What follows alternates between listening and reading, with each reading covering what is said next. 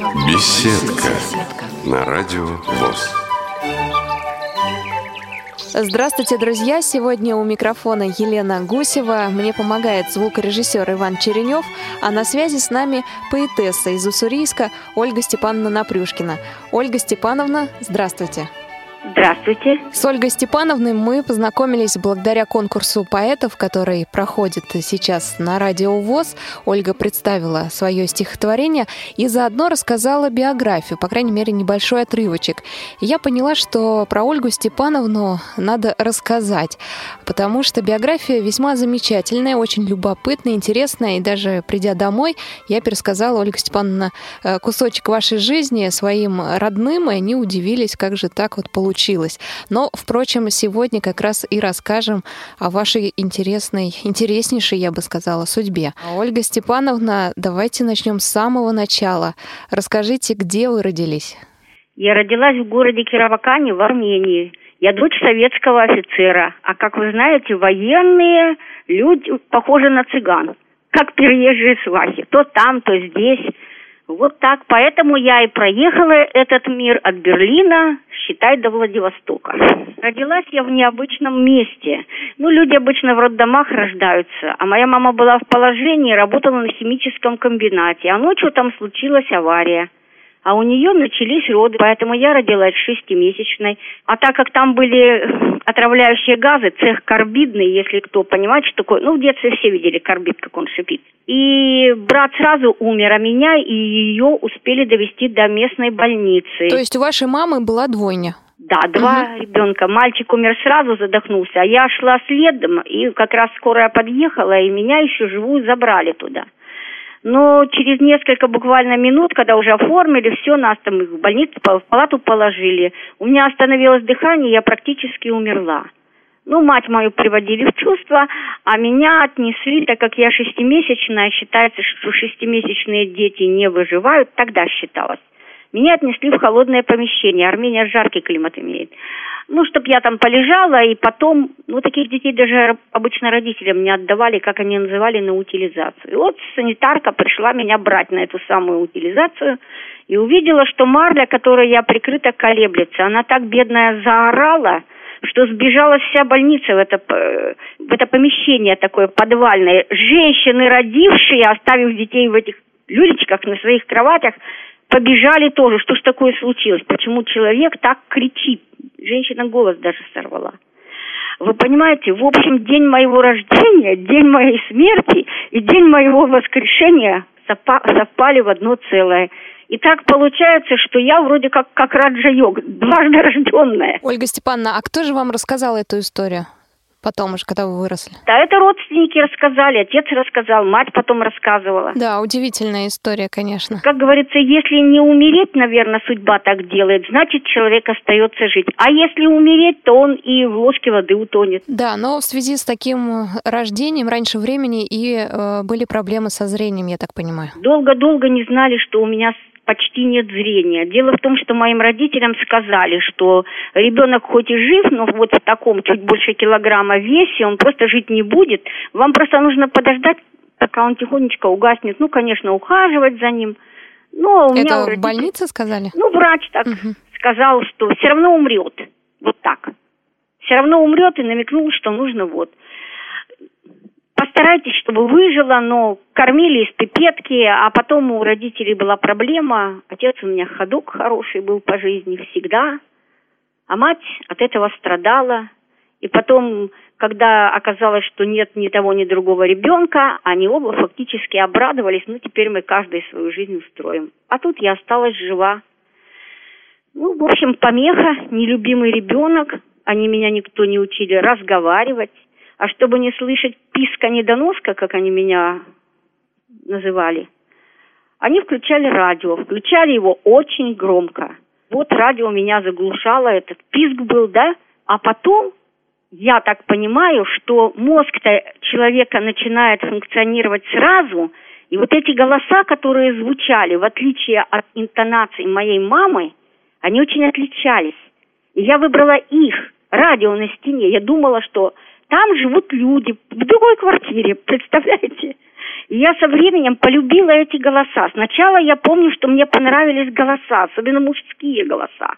Потому что тогда на радио э, ну, советских времен мужские голоса были потрясающие, бархатные, баритональный тенор там у диктора или что-то еще такое. Их можно было слушать, не понимая. Как видно, я сначала их не понимала. А потом как-то по смыслу, и я уж не знаю, как так получилось, что я настолько привыкла, что я уже без радио не, не хотела ни есть, ни спать, ничего. И когда они уже жили ну, в Германии в двухкомнатной квартире, где я была в той комнате, там мне радио оставляли даже на ночь. И я слушала все, начиная от опереты и оперы. Особенно я любила э, радио «Маяк», причем очень любила новостные, э, все новостные, все новости, все последние известия, как тогда называлось.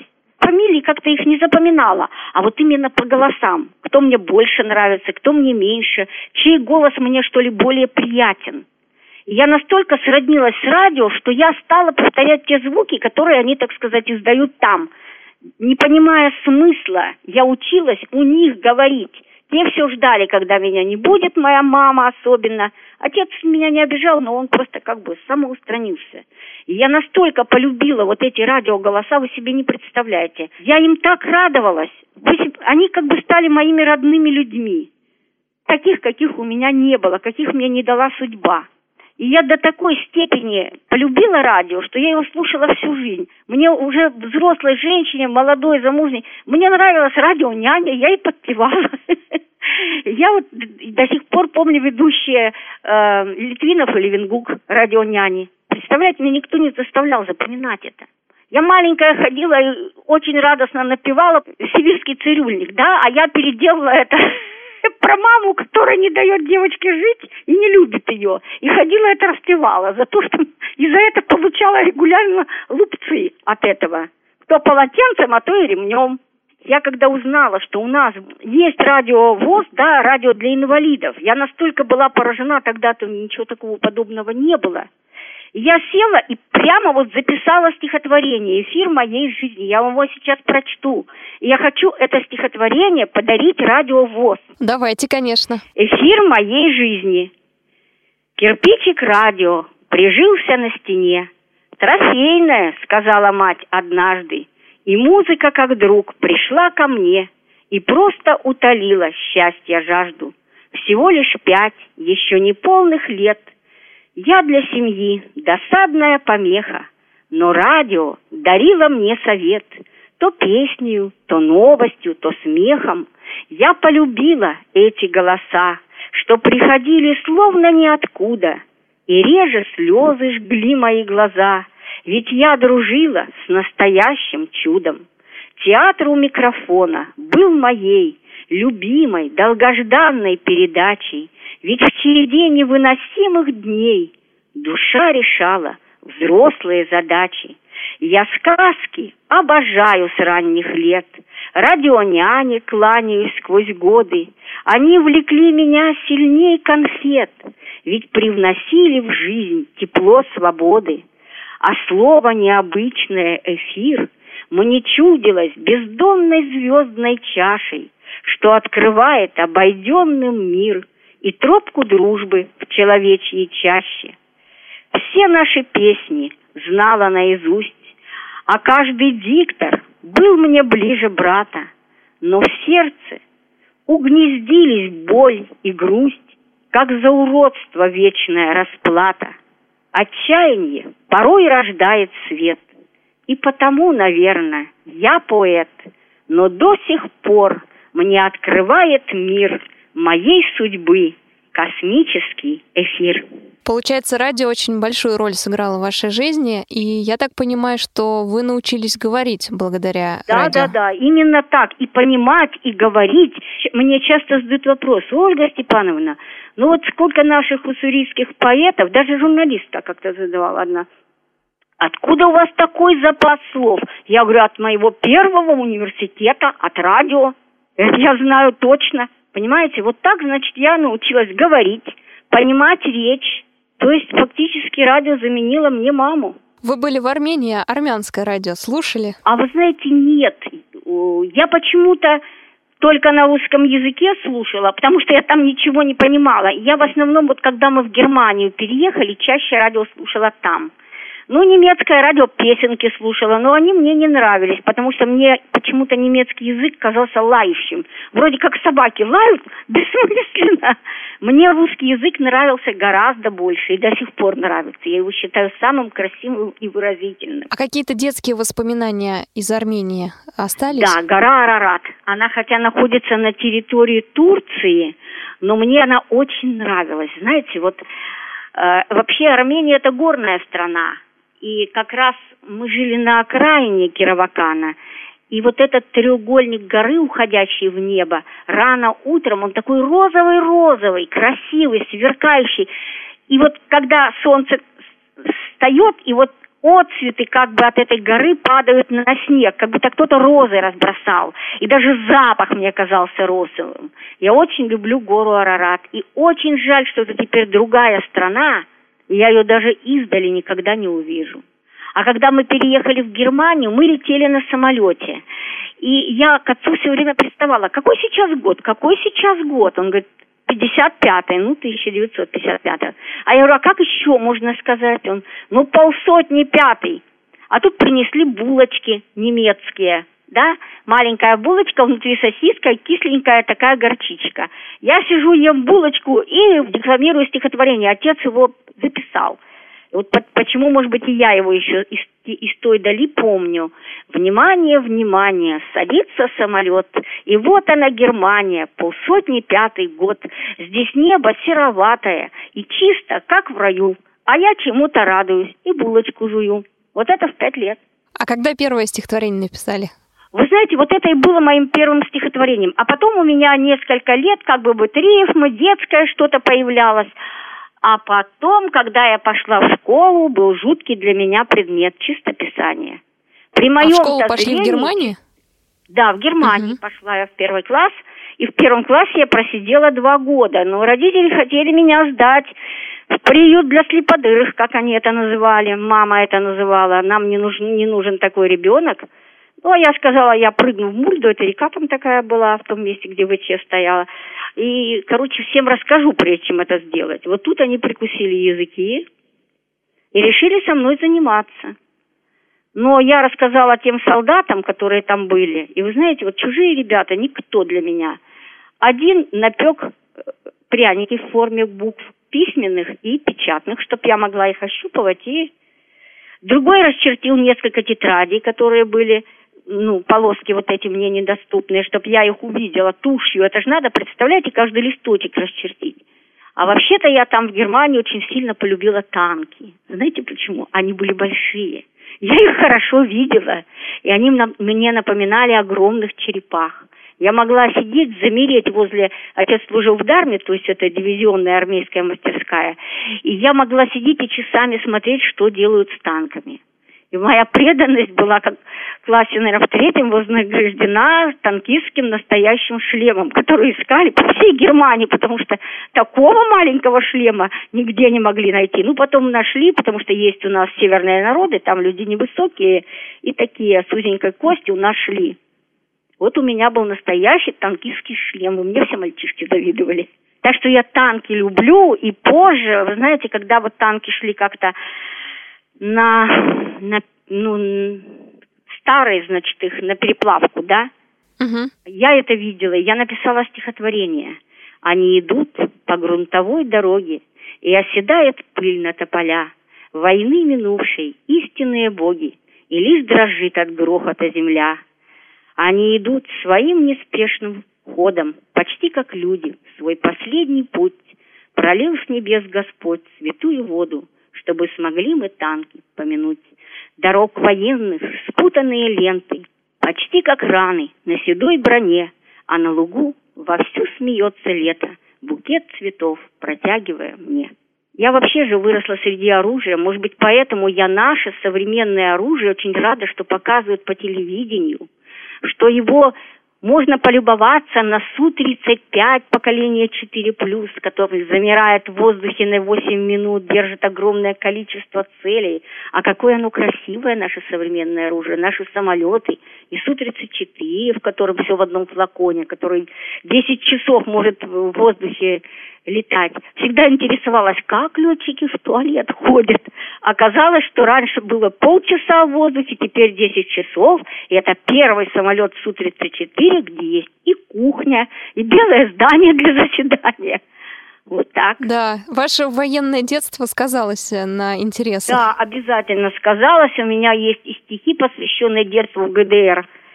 Ну, видите ли, э, гарнизоны на территории другого государства это как маленькое государство в государстве. И нам всем, дитя, детям офицеров, очень нравился солдатский борщ, солдатская каша, все солдатское, понимаете? Вот я вам прочитаю стихотворение об этом. Солдатского борща вкуснее нет, и черного поджаристого хлеба, в крупинках соли, словно в звездах неба, перловой каши с парочкой котлет и чая, что дымится, как костер, или компота, что так пахнет домом и садом деревенским и знакомым. Здесь ложек стук, как добрый разговор, расселся кот, большой как старшина, с такими же роскошными усами и пристальными строгими глазами, и сытая повисла тишина. А дома матери ругают и стыдят, но мы опять за ротой маршируем и подпеваем песню строевую, столовую, как будто на парад, а годы вдаль стремительно летят. Вот мое детство. Тут все, раска... все рассказано, как оно что было. Ольга Степановна, а какая школа была в Германии? В итоге-то вы учились в обычной, я так понимаю? Конечно, мы же не с немцев учились. В Лейпциге была обычная большая красивая школа. А вот были воинские части еще маленькие, в маленьких немецких городках. Там у нас была малокомплектная школа. Первый, третий класс, второй, четвертый. Вот в такой малокомплектной школе, чтобы мне хотя бы на несколько месяцев избавиться от чистописания, нам учительница говорит, вот кто напишет стихотворение, вот как Пушкин, тот не будет три месяца заниматься чистописанием. А я ж это чистописание просто ненавидела. У меня одни кляксы были. Мне за него ставили одни двойки, а то и колы. Ручки-то были не проливайки это, это только казалось, что они не проливайки. А спира все капало на это, а мальчишки еще и кидались этими чернильницами. Ну вот, Весело я и написала было. первое стихотворение, которое я сама уже помню. Хотите его услышать? Да, давайте. Солнышко усталое, плохо греешь ты. Желтые и алые кружатся листы. У реки задумчивой не шуршит трава, желтая, увядшая снега ждет она. Ну что, принесла это стихотворение учительнице, да, прочитала, ну, молодец, все, ты не пишешь ничего такого, все. А на утро меня, под, как говорится, под белые ручки, да к директору школы. И директор вместе с учительницей, а ну-ка признавайся, красавица, где ты это списала? Я говорю, не списала. Нет, списала. Вот сейчас у нас будет линейка, и ты расскажешь, где ты это списала. Мы тебя ругать не будем. Мы даже тебе, может быть, оставим возможность не писать эти буквы, которые тебе надоели. Тебе трудно писать, у тебя плохое зрение. Ну вот, началась линейка, вот они меня, значит, и прижали. Ну, при своих товарищах расскажи. Я молчу. А директор говорит, ну, если ты у нас такая, почти как Пушкин, давай-ка ты нам что-нибудь такое скажи, чтобы мы все потрясены были. У меня в голове полная пустота. И тут заходит учительница из параллельного класса, а с ней офицер, который живет в нашем доме, а бабы на кухне судачили, что эта парочка влюблена в друг друга, ну, со всеми последствиями. Представляете, я на них глянула, я не знаю, как у меня такое выскочило. Я ору во всю глотку, что может быть на свете хуже, чем полюбить чужого мужа. Вы себе не представляете, тишина, наверное, как в мавзолее Ленина. А потом меня берут за руки, гладят по голове и говорят, деточка, пойдем, пойдем, эти выскакивают на улицу. Вот так признали, что я пишу стихи. Представляете, когда я вот эту правду, о которой говорили бабы на кухне, в двух строчках им выдала. Вы очень смелая женщина, я так понимаю. Ну, не знаю. Ну, вот после Германии мы поехали жить в Приморский край. Сначала в Покровку, а потом в Липовцы, в Уссурийск, Платоновку, снова в Липовцы и, в общем, в Уссурийск. А в Уссурийске я состоялось знакомство моей жизни, так сказать. И это был не человек, это была древняя бахайская черепаха. Так как у нас на территории нашего города и нашего района в древности располагалось государство Бухай. И вот эти черепахи делали резчики по камню – та, которая с головой, ставили ее на погребение правителя страны.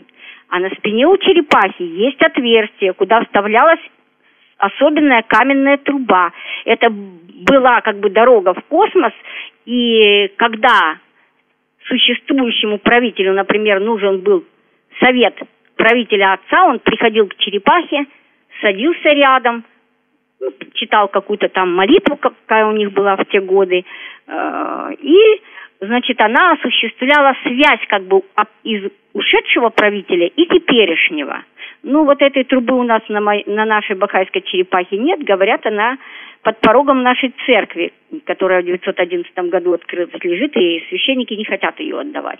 Но это не умолило ее способностей. В общем, я позна... в первый же день пребывания в Уссурийске я с ней познакомилась. Как получилось? Был пасмурный день, ветерок дул холодный. Нас на улицу с братом выставили с сестрой. Идите, посмотрите окрестности. Те не захотели идти. А тут идет молодая пара. Я их у них спросила, а есть ли тут в Уссурийске что-нибудь такое, чего нигде нет? Вот они и говорят, вот тут пройти каких-то пять минут, завернете в парк Доса, ну теперь Дора называется в народе дыра, народ же русский языкатый. И там, говорит, вот это чудо есть. Брат меня проводил до парка, и уже ветер нас вбил прямо на территорию парка. Он посмотрел танцплощадку, ушел, говорит, найдешь дорогу домой? Я говорю, найду, что тут искать, даже я найду. И вот я иду и вижу нечто серое и большое в первой же аллее. И потихонечку начинаю шаг убыстрять. И тут как будто обвалилось небо. Ну, дождь наподобие того, что вот у нас в Уссурийске был тайфун. И я к этому подошла и вижу, что это огромная черепаха, вот эта, сухопутная черепаха, такая, как у меня в ГДР была. Я вынуждена была девочке подарить, потому что вывозить животных было нельзя, много документов нужно было сделать, родители не захотели. И, в общем, я потеряла ту черепаху, живую, как бы отдать вынуждена была, и обрела каменную. И тут случилось то, что вот я запомнила на всю жизнь – я очень быстро замерзла от холодного дождя и ветра. Несколько кругов я вокруг этой черепахи сделала и подошла к ее голове. И как-то так случайно положила руки параллельно друг другу на ее голову. И стала ей рассказывать про ту черепаху, которая у меня была. Ну, слушай, там десятиклассница была.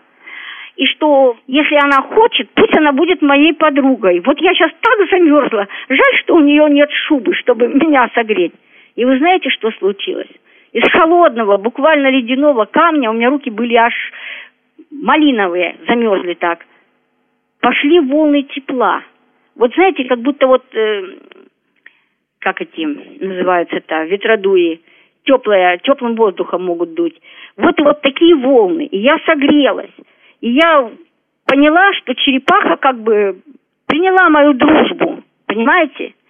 Я не знаю, сколько я там у нее стояла, о чем я еще ей рассказывала, но вот появилось солнце, с деревьев льется вода, вокруг огромные лужи, деревья буквально в 20 сантиметрах от меня, с них льет вода, еще на лужах вот эти вот круги, да, а я стою абсолютно сухая, и вокруг меня кусок абсолютно сухого асфальта, как будто на него никогда ни единая капля не упала.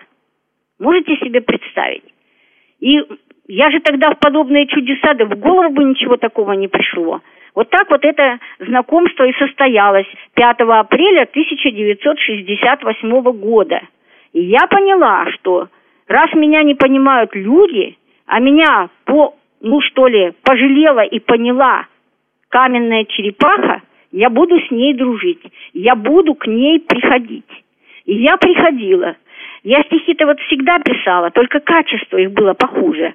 А тут вот, вы знаете, во мне как будто что-то такое открылось, что ли. Вот. У меня о моей каменной подруге о ней много стихов. Но я вам прочту, вот, э, которая чаще всего публикуется. Она называется «Бахайская черепаха». Оно называется. Веков нетленное творение. Она стоит среди людей. Поэтам дарит вдохновение, ученым дарит свет идей. Она почти кусок гранита, она почти что вещь в себе, с душой живою и открытой, помощница в моей судьбе.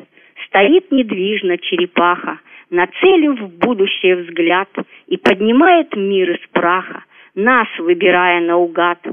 Струится время незаметно, и, несмотря на пыль веков, мне озаряет душу светом, как вечно юная любовь. Она хранит такие тайны, что нам до срока не прочесть, и запечатана печалью ее космическая весть, а панцирь шахматной доскою лежит на каменных плечах, и столько мудрого покоя в незрячих, выцветших очах. Ведь гений тот, кто создал это, был настоящий чародей с душою мага и поэта, открытой вечно для людей. Вот так состоялась эта дружба. И, вы знаете, 5 апреля 2018 года, 2018 года у нас получается золотая дружба. Если у молодоженов золотая свадьба там бывает, то у нас золотая дружба. И вы знаете, благодаря ей я написала много достойных стихов. Именно почему-то рядом с ней у меня прямо вдохновение возникало. И я ее очень люблю. И знаете, как я ее называю? Пять тонн счастья. Моя каменная подруга, моя гранитная подруга. Знаете, все старинные вещи – это как намоленные иконы. Каждый человек к ним приходит и оставляет частичку своей души своего понимания. И это со временем накапливается. И чем древнее камень или книга или еще что-то, это уже не просто памятник, а артефакт. А знаете, что такое артефакт? Это созданная человеком вещь, которая проявляет необычные свойства.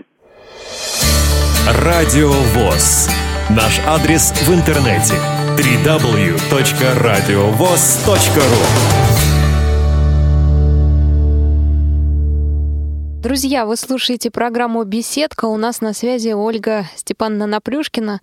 Ольга Степановна поэтесса, живет в Уссурийске. Только что рассказала нам о замечательной своей каменной подруге. Ольга Степановна, а как получилось, что вы э, стали золотым пером Уссурийска? Золотым пером Уссурийска. Дело в том, что у нас есть такая газета новая. Она организовала сайт «Золото Уссурийска». И решили провести конкурс среди поэтов. А до этого у них была литературная страница. И я в этой газете около 150 стихотворений, так это года за четыре опубликовали моих.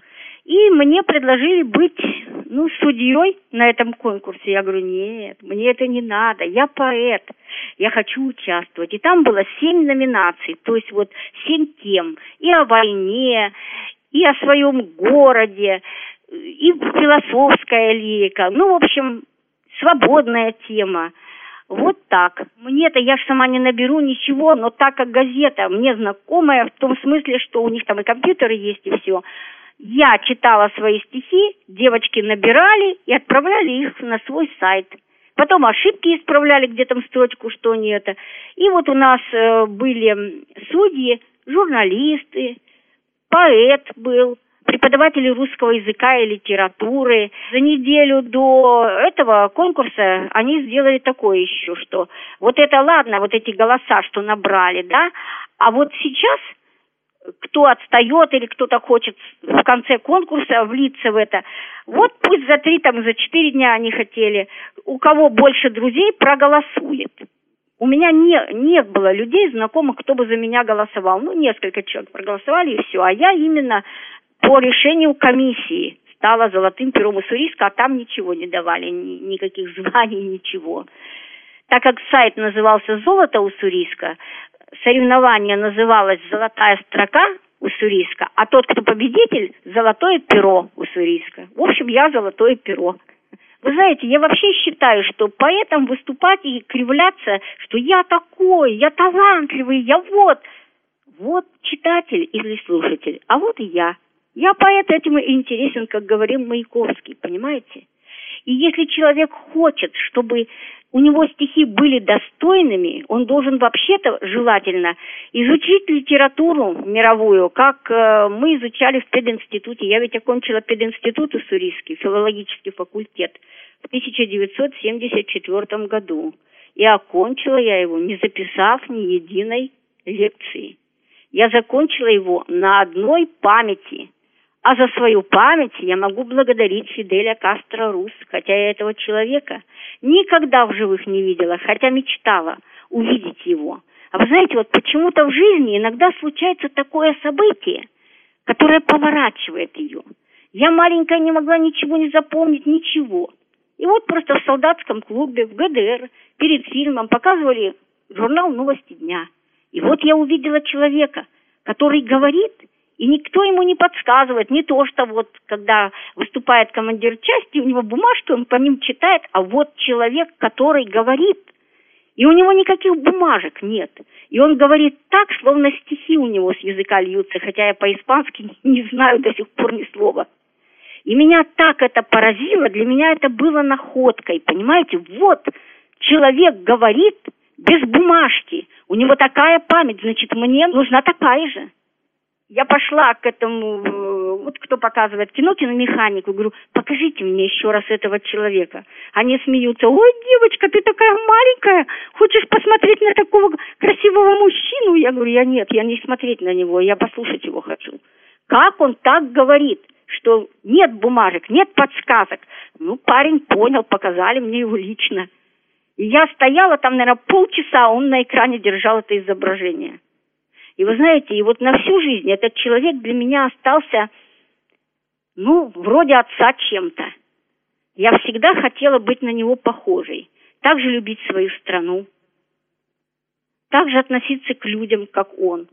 Статьи редко о нем появлялись, так что вот так. У меня есть мечта, понимаете? Его нет, Фиделя Кастро нет, но я стихотворение вам это прочту.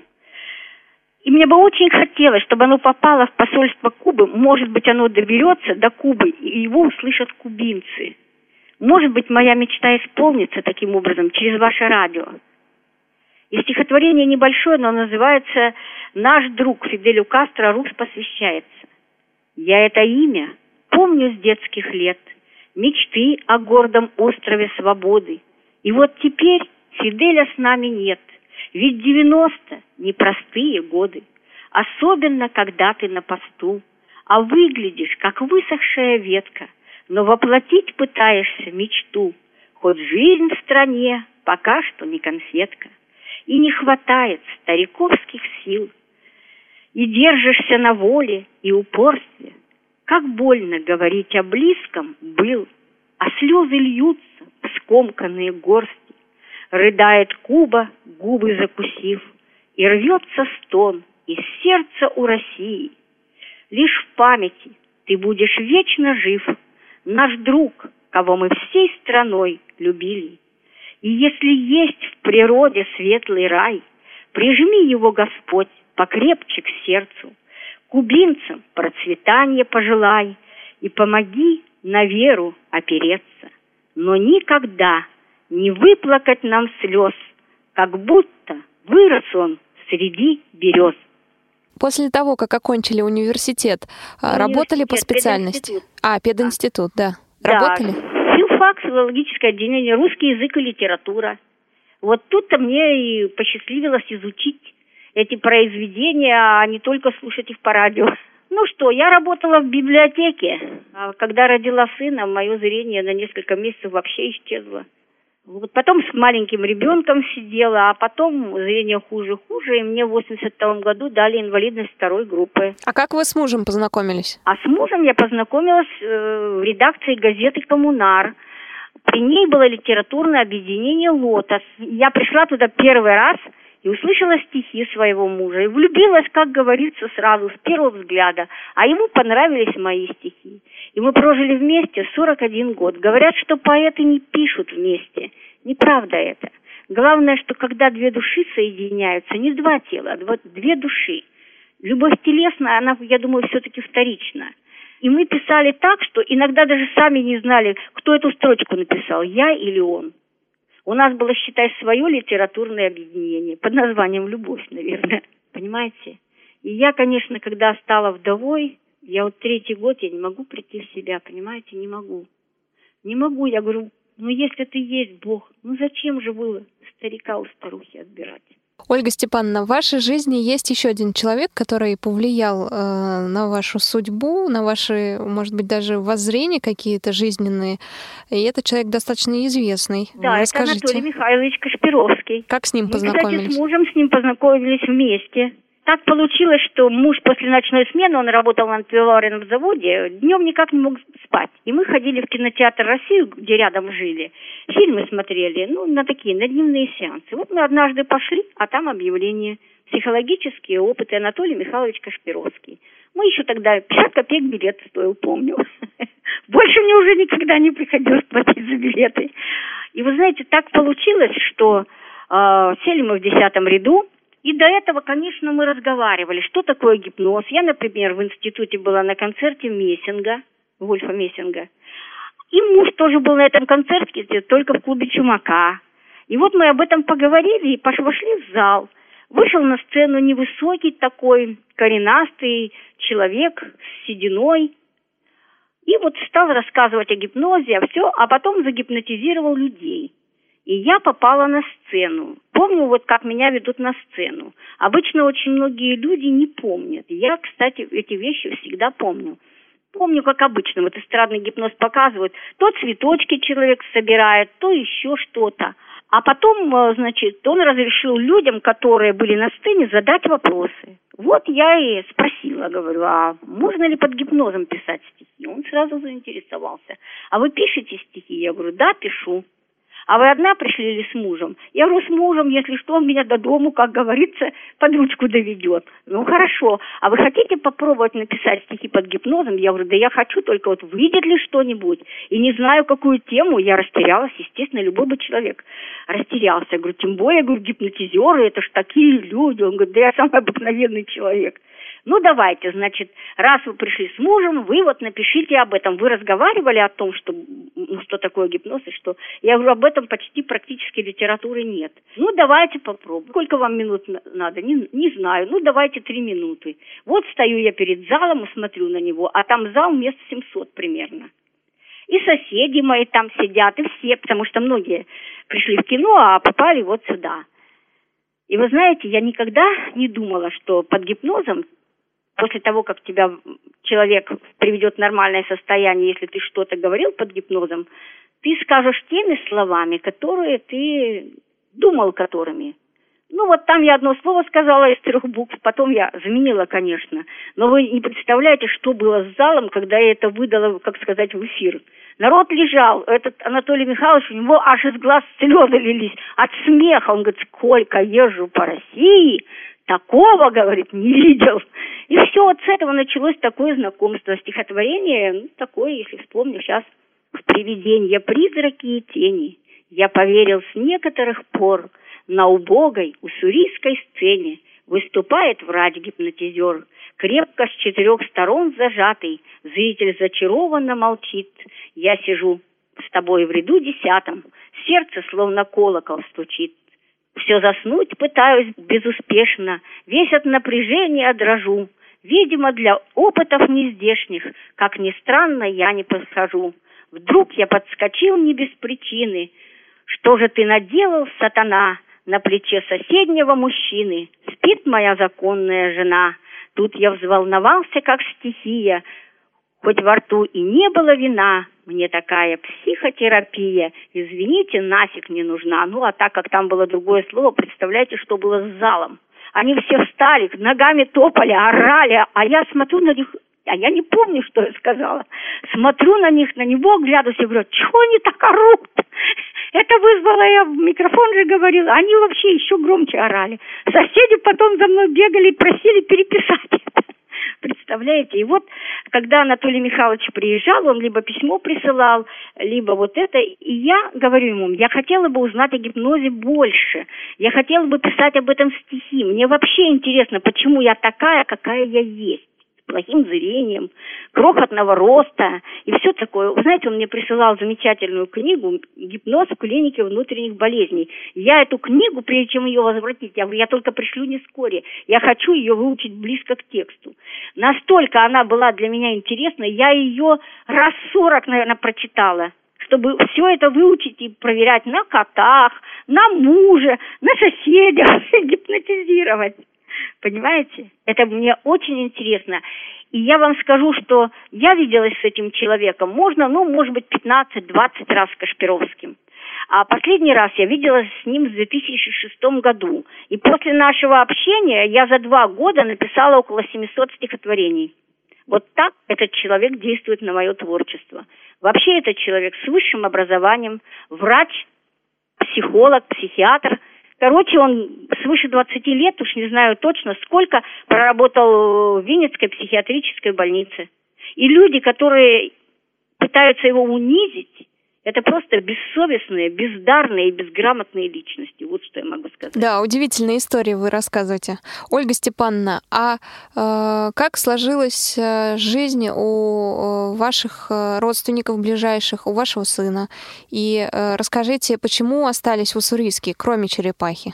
Вот поэтому-то я и осталась, что я настолько была поражена ее ну, способностями, что ли. Я потом только узнала, что это называется артефактом, когда, да.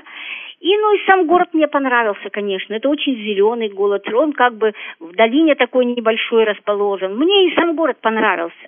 Я родителям сказала, не поеду в Воронеж. Не хочу я туда ехать, не хочу. Зачем я поеду куда-то с людьми, которые меня не любят, мои родители? Зачем? А сколько вам уже лет было тогда? Ну, я десятый класс закончила, и первый год они уехали в отпуск, на меня брата оставили. Я не поступила в пединститут. Я на следующий год поступила и закончила его, не записав ни единой лекции. Говорю, только на одной памяти. Ну, преподаватели, конечно, нервов мне попортили. Все считали, что это неуважение не записывать их лекции. Понимаете? Я вообще, если так говорить, ну как, как у нас представляют инвалида по зрению люди. Я специально людей расспрашивала, ну, своего рода провела такое исследование, и люди думают, как выглядит инвалид по зрению. Это человек с тростью, в огромных черных очках, да, или в очках таких огромных, где стекла толстенные такие, которые чуть не килограмм весят. И мне говорят, как это ты инвалид по зрению? Ты же институт закончила. Я им говорю, что лекции не записывала. Я на памяти все это. А они говорят, нет. А как же ты, говорит, без палки ходишь? Я говорю, боже мой, я в этом районе живу 35 лет. Мои ноги уже помнят каждую катка, каждый камешек. И, в общем, у меня есть такое стихотворение о себе. Я не смотрюсь ни слабой, ни слепой. Молва меня зазря оклеветала.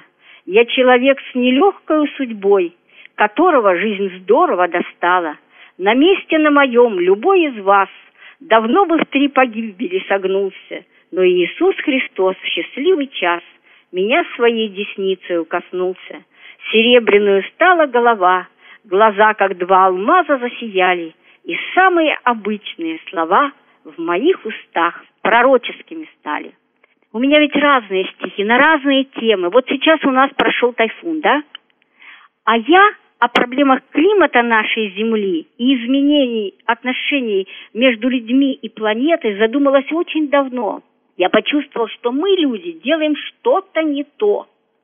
Понимаете? Не так себя со своей планетой ведем. Я вот вам хочу такое стихотворение прочитать «Моя планета». Сыплется снег на сады и поля, там, где его никогда не бывало. Что же случилось с тобою, земля? Что ж ты, как мачеха, залютовала? То ли дожди, то ли слезы бегут, Сердце мое разрывая на части. Люди на этой планете живут, И потому у нас общее счастье.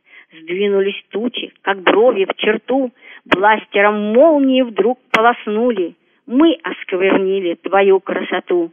Наши заводы и шахты, как пули, И города наши, словно парша, словно лишай на твоем юном теле, и, настрадавшись планеты душа, не захотела стоять на панели.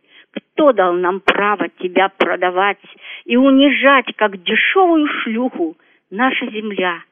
наша общая мать, ты извини нас за боль и разруху, сердцем прости неразумных детей и помоги отыскать нам решение, как совместить наши жизни с твоей, как нам прийти, наконец, к примирению.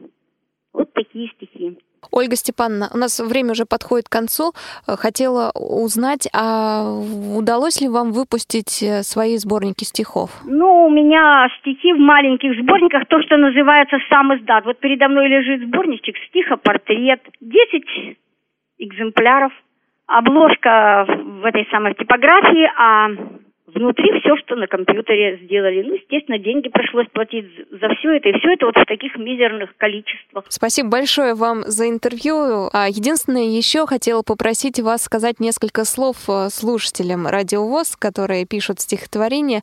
Что вам помогает э, в жизни, э, тем более жизнь была для вас такой сложной, и что вам помогает э, держать, как говорится, как говорится, нос по ветру и хвост пистолетом?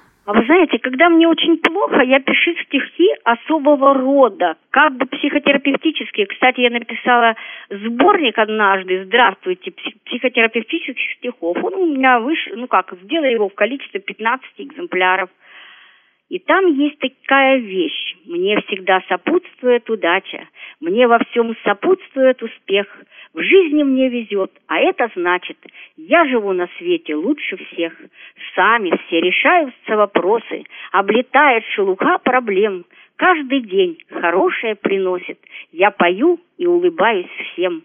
Полыхает в сердце вдохновение, я любуюсь солнечным лучом, дарит счастье каждое мгновение, и любые беды нипочем. Мне вселенский разум помогает, даже с Богом я всегда на «ты», в сердце свет космический сияет, и мои сбываются мечты. Мне всегда сопутствует удача, мне во всем сопутствует успех. В жизни мне везет, а это значит, я живу на свете лучше всех. Я дарю это стихотворение нашим слушателям, пусть они у вас его возьмут, и когда им плохо, повторяют. Спасибо большое. У нас на связи сегодня была поэтесса Ольга Степановна Напрюшкина. Ольга Степановна, э, еще раз спасибо огромное, что сегодня были с нами. И вам спасибо за то, что дали мне оторваться от души. Ну что ж, друзья, давайте прощаться. Э, с вами сегодня работала Елена Гусева, мне помогал звукорежиссер Иван Черенев. До свидания и привет Уссурийску. Спасибо.